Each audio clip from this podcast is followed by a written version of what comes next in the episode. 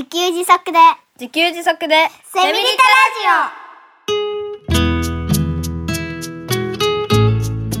タこの番組はパーマカルチャー研究所の三つくりゆうきが自給自足で幸せなセミリタイヤ生活を送る知恵をお届けします。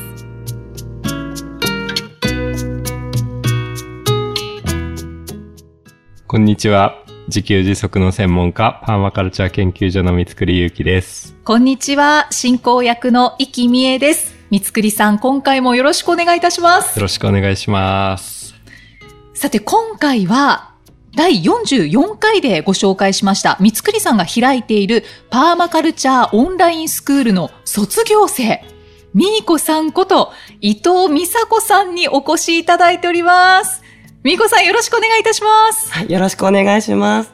東京都日野市で3人の子育て中の母をしております。小学生が1人、幼稚園児2人の面倒を見ながら、村のようなコミュニティ作りに憧れて活動をしております。よろしくお願いします。お願いいたします。お願いします。わーパチパチパチパチパチ。盛り上がっております。ということで、みーこさん、この度は、ポッドキャストへのご出演を、ね、なんか、どういう流れだっけ？そう。突然の。ここから、ここから言っちゃうと、そう。なんかね、株式会社にしたんですよって言ったら、みーこさんが、私そこで働きますとか言ってくれたので、じゃあ、じゃあ手始めにポッドキャスト出てくださいって 言ったら、えーって感じですよね。びっくりしましたが、ちょっとやってみたいなと思いまして。はい。快諾いただきましたので、この度こういう流れになったという。はい。そういう、そういうことだったんですね。そういうことだったんですよね。は。はいいということで、はいご出演いただき、ありがとうございます。ありがとうございます。はい。お会いできて嬉しいです。ありがとうございます。で、えっとね、みーこさんはですね、えっと、僕からちょっとだけ紹介しますと、えっと、2021年の7月に、パーマカルチャーオンラインスクールに入っていただきまして、はい。はい。あのね、超、超真剣、超熱心。あそしてね、あの、まあ、超素直に行動してくださってですね、なんか、まあ、これからお話しいただくんですけど、すごい変化をね、本当にされて、でね、あの、なんだろう、スクールで課題を出して、あの、僕とメールでこう、やり取りをするんですけど、はい。なんていうか、普通はね、あの、メールで課題をやってもらって僕に返してもらって僕がコメントをして終わりっていうことが多いんですけど、それも何往復もして、で、あの、この課題についても何往復もして、この課題についても何往復もして、もうなんかメールがもう重なってしょうがないみたいな。もう超、超ね、熱心な。そうなんですね。皆さんそういうふうにやってるかと思ってたあの、んですが、ミコさんが違うんですごかった。そうなんだ、はいもう、もう学ぶ気持ちがすごく強い。そして、まあ、遊母同学キラクル村っていうのをね、ずっと、絵庭の長谷川ご夫妻を紹介していたんですが、実はね、あの、ミーコさんがね、遊母同学村を作った第一号だったりするんですよね。いや、もう Facebook 上だけなんですけど、はい。そう、三つくりさんに以前こちらに来ていただいたことがあって、そこで自給自足の講座をしてもらって少しお話ししていただいたときに、は集まった人たちに声をかけて、ちょっとこんな活動しましょうっていう村を作ったんですけど、もうでも Facebook 上だけで、ちょっと今は活動できていないんですけど、といろんなところにコミュニティガーデンの見学に行きましょうとか、はい声をかけたりはしてました。はい。そうなんですね。という、あミーコさんでございます。あ、ありがとうございます。あの、今回は、みーこさんがお住まいの東京都日野市にある、落川交流センターで実は収録をさせていただいています。あの、落川交流センターはよくみーこさんが過ごしていらっしゃる場所なんですよね。はい。ものすごく大好きで、週に3日は来ていて、はい。めちゃくちゃ近い別荘みたいな感じです。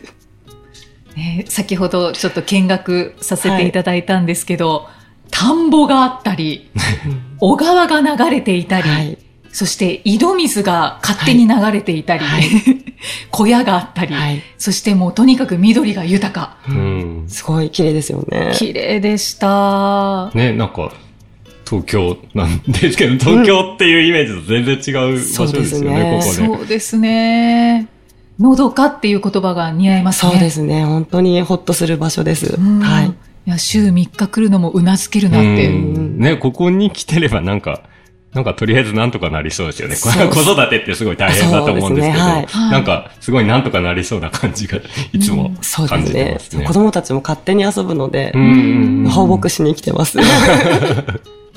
じゃあ週3日は子供たちと一緒に。そうですね、はい。ああ、まあ、だからそういう人が、あの、ミコさんだけじゃなくて、はい。い、ろんな家族というか、親子連れがたくさん来てるんですよね。それで、まあ僕の想像ですけど、子供は子供同士遊んで、はいお母さんお母さん同士、なんかおしゃべりそうですね。してる感じなんじゃないかなはい。うんうんうんそうで、他のお母さんが自分の子供を我が子のように見てくれたりとか、うんうんで、子供同士が遊ぶからちょっと離れてくれたりして、はいはい。なんかいつも家でべったりだったのが、うんちょっと離れてくれるだけで本当にほっとできて、親にとっても子供にとってもいい場所だと思ってます。ああ、なんか、キラクル村のようですね。いや、本当本当そんな感じで。あ、だからね、遊母道学村、な、なんですよって。そう、そうなんですよ、ね。なんですよって言っちゃっていいのかわかんないけど。そう、なんか遊母同学村を作りたいって。思ってたんですけど、お恥ずかしながらもういたっていう。なんかその雰囲気作りをもっと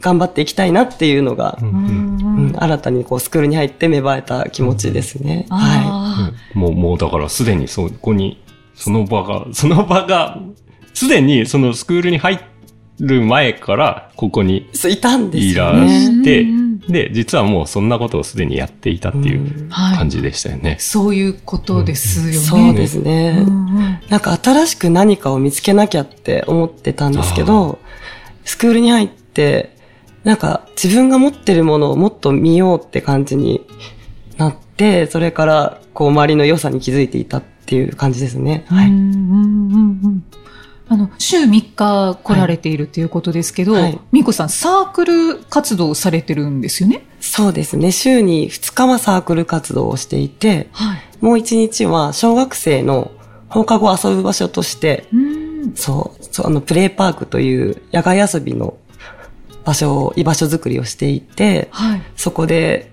1日だけは、ちょっと大きめの子たち。で、週2日のサークル活動は、あの、未就、未就園児。だから、1、0、1、2歳、うんはいはい3歳ぐらいまでの子たちと、こう自然の中で過ごすっていうのをやっています。あそれ両方ともこの内川交流センターでやってるんですよね。そうですね、はい。あ。はいはいそうなんですね。はい。なんかあの、聞いた話、まあ、前にみーこさんから聞いた話で、はい。たまに若いお兄さんがうん来て、一緒に子供と遊んでくれるとかっていうあそうですね。話をしてませんでしたっけ？あの、隣にテニスコートがあって、はいはい大学生が結構来たりしているので、はい。たまにこっちに来て、あの、子供たちと遊んでくれたりとか。そうですね、はい。素敵。で、ね受付の方が結構、あの、シルバー人材センターから来てくださる方が多くて、はい。その、そう結構ご高齢の方も子供たちのことをよく見てくれて、うん本当に多世代の交流ができるコミュニティに本当にいたんだなっていうのに、そう、良さに気づきましたね。はい。しかも自然にですよね。そうですね。うわーねいいんですよ。いいいいですね。だから僕がタイで、タイで見てきたパーマカルチャーファームの村はい。での子育てに近いというか、うんうん僕はあそこの子育てがなんか結構理想的だなって思ってるんですけど、うんその地域で、地域の大人たちがなんかいろいろ関わって見守ってっていうんううん感じですよね。それがね、なんかここでやられている雰囲気がもうすごい伝わってくるので、はい。ああ、いい、いいいいなと。いいなと思っていつも。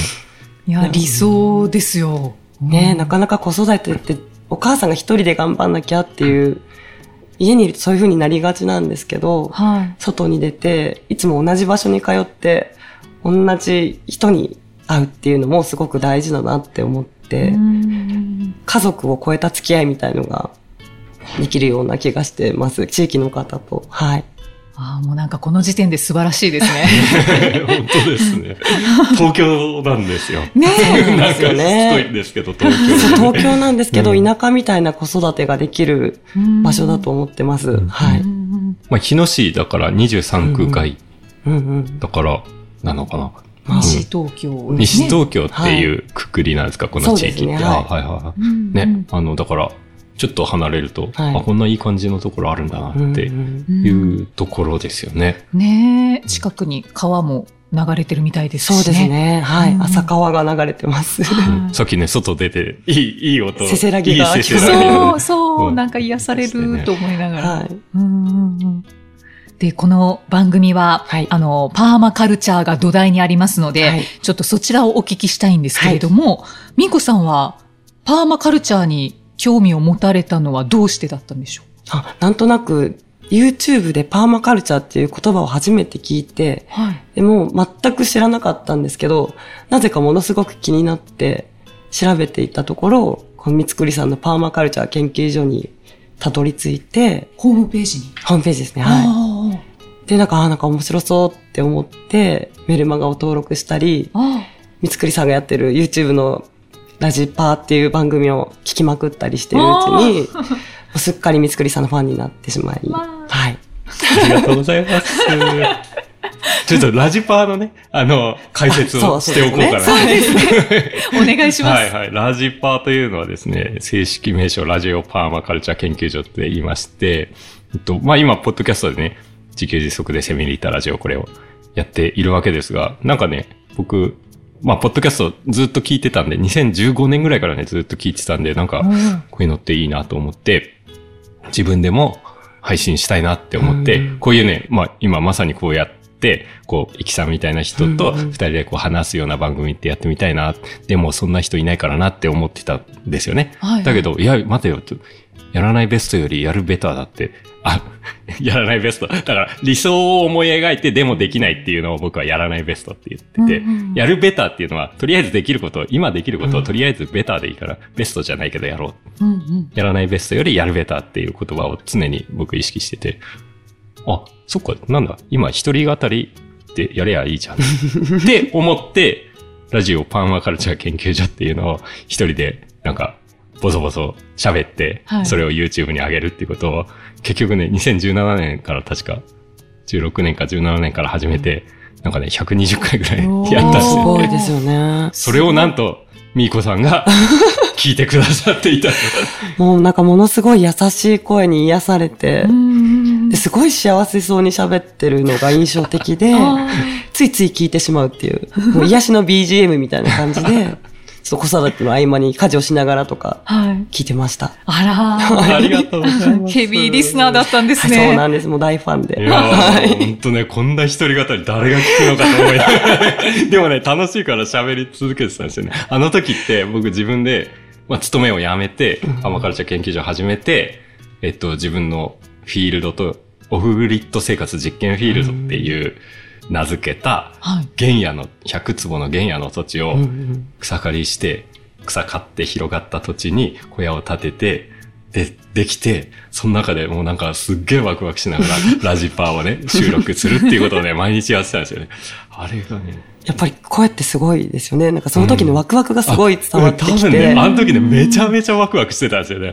こんな自分でね、住まいというか小屋作って、屋根のある壁のあるところで、とりあえず落ち着いた自分だけの空間があって、うんここで、あの、ネットワークも使えるから、その時当時ね、iPad mini を持って、こうやって マイクつけてはい、そこに、ボソボソボソボソ20分ぐらい喋ってるっていうことをやってた時期がありました。はいは そしたら、ミーコさんに出会えたというね。はい、ありがとうございます。ね、本当ですね。うんラジパー気になった方、あの YouTube に上がってますので、ぜひお聞きください。ラジパーで検索したら出てくるはずです出てきますね。はい。うんああ、じゃあ聞いてる方が結構いらっしゃるってことですよね。でも各回100回も聞かれてない。大体、あの、視聴回数2桁、あの、あ20何回とか、そんな感じだったような気しますけど。あ気になった方、ぜひ。ぜひ、そちらもお聞きください。これの前身の、この番組の前身の番組が。そう、そういうことです。はいはい。うんそうか、じゃあ、みーこさんは、パーマカルチャーっていう言葉は、なんかもう本当にふと気になったそうっていう。ですね。ものすごい気になって、多分、うん三つくりさんにたどり着くために気になったんじゃないかっていうぐらい。うんなんかそんな感じしますよね。そうですね。はい。うんうんで、三つくりさんに出会って、はい。そして、みーこさんはオンラインスクールにはい。入られたわけですけど、はい。こちらはどうして入ろうと思ったんですか？やっぱりなんかすごい楽しそうに話してる三つくりさんの様子を聞いて、あ、こんな生き方をしたいなってあ思った時に、その生き方を教えてくれるスクールなんじゃないかと思って、学びたいと思って入りました。あ、そうなんですね。もう生き方を学びたい。はい。すごいですね。ねえ、ありがとうございます。本当にその遊母同学っていう言葉がすごうくんいいなと思って、うんそう、その生き方を学びたい。本当に学びたい。自分もできるようになりたいと思って入ったので、はうい。うんまあ確かにね、遊母と語学は本当、うん、まあずっと目指してるスタイルというか、うんうん暮らしていれば暮らしが回るっていんうんことなので、はい。そうなったらいいですよね。いいですうね。んで、あの、スクールはでい、みーこさん学び始めたはいわけですけど、はい。どんなことを実践されましたか？えっと、自分の人生を振り返るっていう課題があって、はい。だから小さい時からの自分の人生を振り返って、で、どんなことがあって、どんな気持ちになったのかとかを全部書き出して、うんで、人生曲線っていうのを書くんですよ。うんなんかその時の気持ちを、こう、グラフに表すっていう、波線でこう、幸せだった、どん底だった、みたいな。それを表した時に、なんか、お金のあるないをその波と比べた時に、お金があっても別に幸せじゃなかったんですよ。うんで、だから、お金と幸せの関係が比例しないってことに気づいて、すごい大発見だったんですよ、私にとっては。はで、そこから、なんか、人生の地図作りっていう課題をもらって、だから、人生の地図を自分で作る方法と、あと目的地の設定の仕方と、うんカーナビの使い方みたいなのを教えてもらったように思います、三つくりさんに。はい。あーそうですか。なんか そうですね興味深い。いや、本当ね、だからさっきも最初の方に言ったんですけど、まあ超真剣にやっていただいたので、ままあまあ、これね、本当ね、超真剣にやっていただく方ほど、もう全然この半年間で激変するんですけど、うんその、ね、激変した方の一人として、みーこさんに、ポッドキャストに出ていただいたんですけど、うんはい。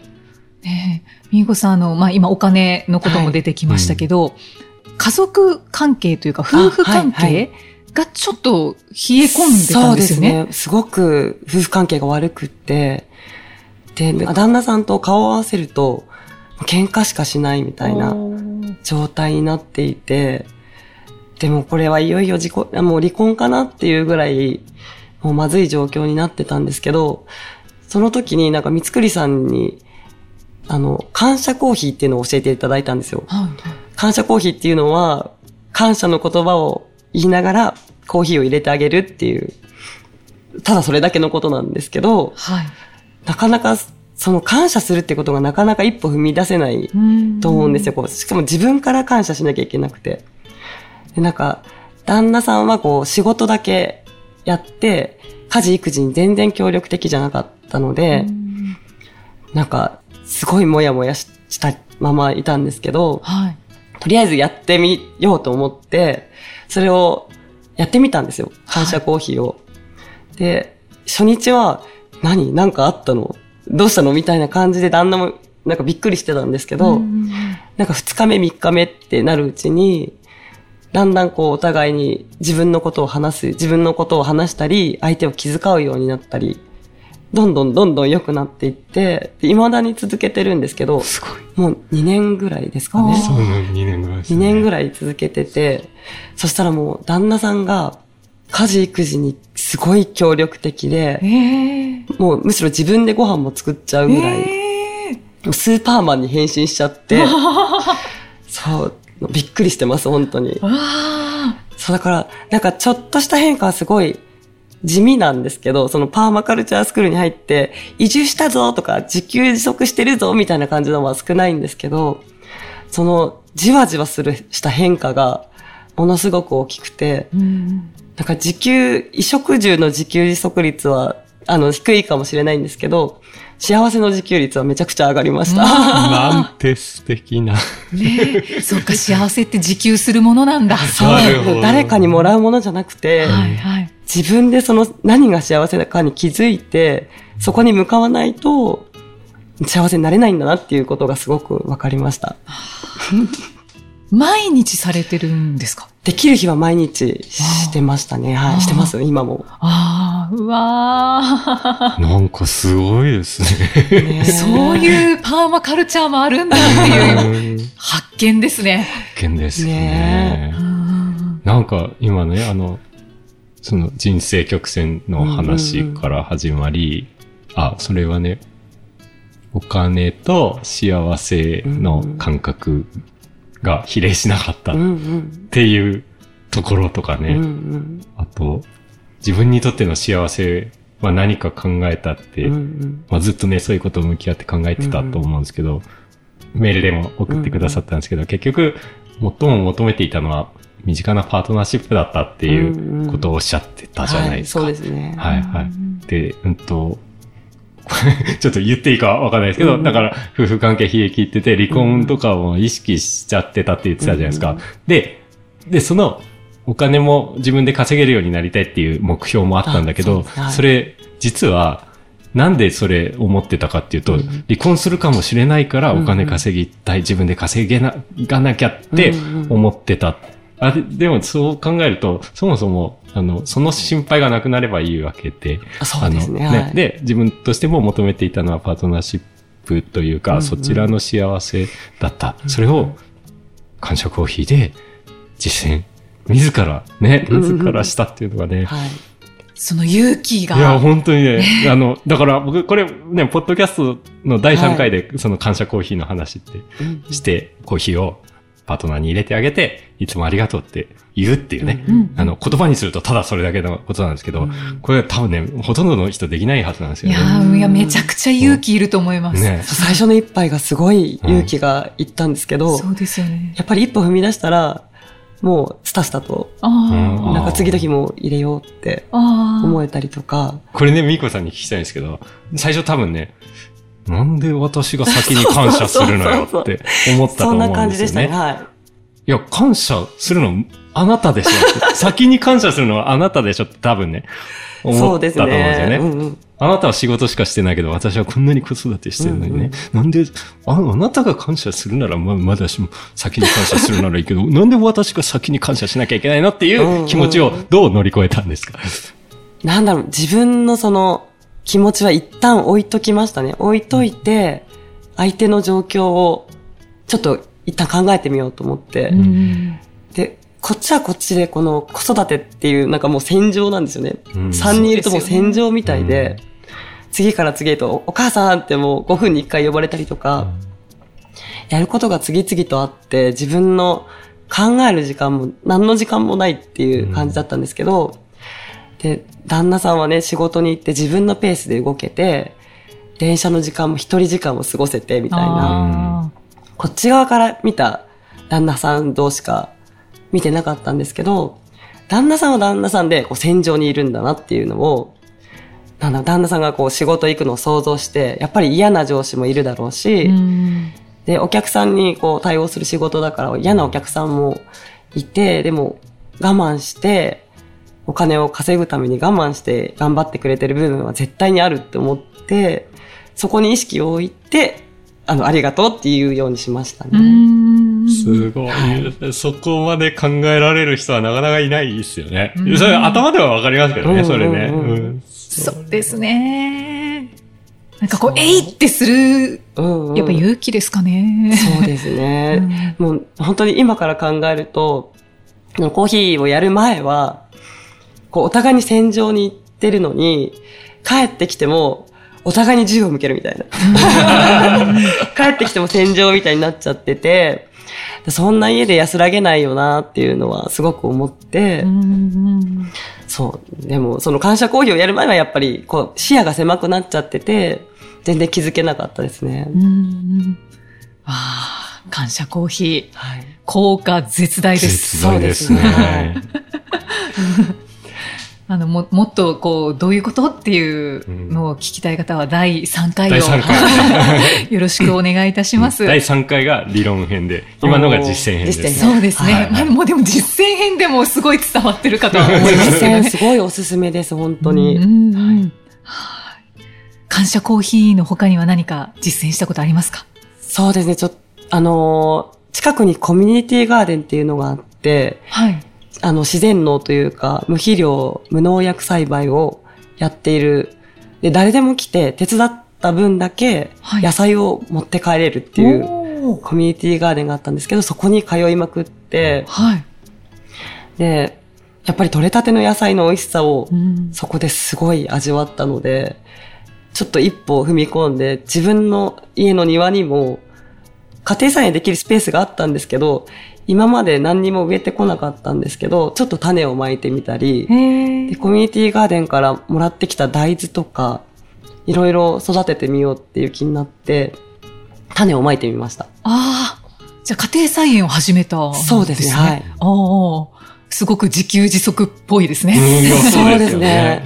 で、一番もう身に染みたのが、大豆の収穫をして、自分でこう豆を全部出して、うん。すごい手間がかかるんですよ。で、今まで食べてた食事って、誰かがこれをやってくれてたんだなっていう。のをすごく感じて、だから今まで当たり前にスーパーに行って食材を買って、でご飯を作って食べてっていう流れに感動とかあんまりなかったんですけど、はい。いちいち感動するようになりました。うんあすごい手間がかかってるのをこのお金で、こんな少額で買っていいのぐらいあ。思うようになって、もうスーパーで年中野菜が買えるなんてすごいことですよね、ね本当にう。ん。ね、これやると幸福度上がりますよね。上がりますねこの、このスーパー、なんか奇跡じゃん、みたいな。そうそうこ奇跡の集合体ですよねねねそうそうそう。当当たり前に買ってた野菜が、実はこんなすごいものをね、こんな少額で買わせてもらえるんだ、みたいな。農家さんってすごいなっていうの農家さんで。すごい流通すごい、みたいな。すしかもあんなスーパーに売ってるような立派で綺麗な野菜なんてできないんですよ。そうですよね。そう。それでいちいち感動するようになりましたね、本あーあー、じゃあなんか小さな幸せをはいこう感じられるようになったっていう。当に。そうですね、感じでしょう本当に。だから、こう暮らしって別にそこの、そこ、そこのっていうか、周りの人と変わってないのに、ある意味、ミーコさんだけが、そこに感度が高すぎて勝手に幸せになってるそう感じ。なんですよ。そんな感じですよね。いや、最高ですよね。本当ですね。だから、本当にな価値観が変わって、うん。すごい、なんか、こう、旗から聞いて派手なことはしてないんですけど、すっごい幸せになりました。うん。だからなん。か生活レベルを上げての幸せっていうのを求める必要がないっていうか、うん。うん。なん。か、そん。な感じですかね。そうですね。足元の幸せってやつですかね。そそうですね。うん。うん。ああ、いや、いろん。なことをはい実践して、そして、いろんなことを感じて、はい。もう価値観ガラッと変わったわけですね。はい。三つくさんのみーこさんの変化を今お聞きして、まあ、これまでずっと見てこられて、どのように感じていらっしゃいますか？そうですね。なんか、やっぱり2年前にね、あの、スクール入っていただいて、課題のね、超長文返信ラッシュがいっぱいあって、はい。はい。あの、まあ、う普通にいろいろやってたんですけど、あの、半年間のね、終わり間際にこの感謝コーヒー問題、問題っていうか、その、パートナー問題が出てきて、あ、終わり間際終わり間だったんですね。際にそうなんね、だ。あの、はい。ね、残り20日ですね、みたいな感じのところに、時に、パートナー問題が出てきて、やっぱ、ここが確信だ、みたいな感じに、うん。あの、ミコさんの中でなって、はい。で、感謝コーヒー提案というか、やり方があるんだっていう話をしたら、はい本当にね、その素直に実践し、うんそこからもうなんか、うん、もうそこがな、なんていうか、ピークというか、ううんん、あの、激変の最後のクライマックスみたいな、ん うん感じだったのが、まあ、約1年半はい。前。で、今、改めてね、1年半経って、ミコさんの様子を聞けて、僕も幸せになります。いやー、よかったです。はいうんで、あの、ミコさんに聞きたいはい。ことがあって、その、自分にね、向き合うことで、今、実は目の前にある幸せっていうのに、すごいたくさん気づけるようになったんじゃないかと思うんですよね。はい。うん。で、でもそもそもね、どうして自分に向き合おうというふうに考えるようになったかっていうのを聞いてみたいです。そうですね。なん、なんか最初は、なんか自分の気持ちが全然わからなくて、でも、なんだろう、幸せになりたいっていう思いはあったんですけど、どうやったら幸せになれるのかがわからなくて、だから自分が何を幸せかってかん、幸せを感じるかっていうことに気づかないといけないっていうふうに思ったので、自分に向き合って自分と対話しまくるようになりました。はい。なるほどね。ううんんなんかね、あの、自分に向き合うって、うん。なんか、そう、まあ、そういう言葉があるってうんいうか、うん。あの、でも具体的にどうやったら自分に向き合うことになるのかっていうのを、この、はいまあ、リスナーさんでももしかしたらうんうん自分に向き合って考えてみたいなって思う人がいると思うんで、はいまあ、どうやってやったらいいですかっていう、みーこさんなりの、やり方ってど結構うですか？悩みとかあるときって、なんだろう、今の自分に集中できていなくって、過去に戻ったり、過去に戻ってあの時あんなことしなければよかったとか、未来のことを考えて、うん。こうなったらどうしようとか、なんだろう、あの、これからやっていけるのかなとか、不安になったりとか、不安とか、後悔に意識がいっちゃうと思うんですけど、今自分が感じてる感情をうん。感じるっていうアンテナを立てるようにしました。へえ。それができるようになって、あ、今自分が何を感じてるのかっていうのに敏感になると、だんだんなんか自分が何をしたいのかとか、うん何が好きかとか、やりたいことがどんどん出てくるようになって、なんか自分のことがよくわかるようになりました。なんか自分の感情を客観的に見れるよううんにうん。なるみたいな感じなのかな。そうですね。なんかノートに書いたりとかっていうことってしてたんですか？しましたねあ。はいはいはなんかノートに殴り書きみたいうんうんに今の気持ちを全部書いたりとい。か、うんうん頭を空っぽにするような作業を、出し切るってことですよね。そうですね、うんうんしてました。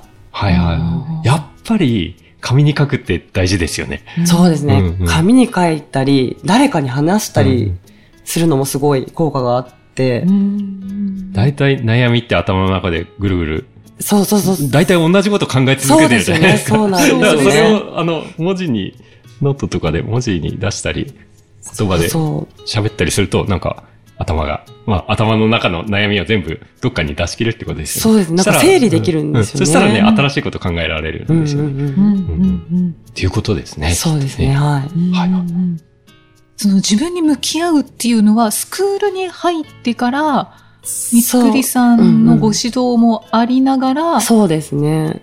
向き合おうっていうことになったんですか？そうですね。なんか、常にもやもやしていて、うん。その、スクールに入る前は常にもやもやしていて、そのもやもやの原因もわからなかったんですけど、うん過去を振り返ったりとか、自分の目的地を決めたりとか、してるうちに、なんかいつの間にかもやもやも晴れてしまって、うん。だから、自分の内側に集中したっていう感じですね。はいはい。内観したってことでそうですすね。ね。はい、はい。うんああ。はあ。ありがとうございます。ありがとうございます。そういうことか、自分に向き合うってってね、今、ね気づいてくださった方もいるかもしれません。はい。うん。はい。ありがとうございます。ありがとうございます。じゃあ、みーこさんは、さらに、はい。ご自身の才能にも気づかれたということで、はい。次回はその見出した才能についてお話を伺ってまいります。はい。みーこさん、次回もよろしくお願いいたします。はい。よろしくお願いします。そしてみーこさんは Facebook をされていますので、エピソードの概要欄にみーこさんの Facebook リンクを貼っております。ぜひチェックしてみてください。ということで、みーこさん、みつくりさん、ありがとうございましたあ。りがとうごありざいました。がとうございました。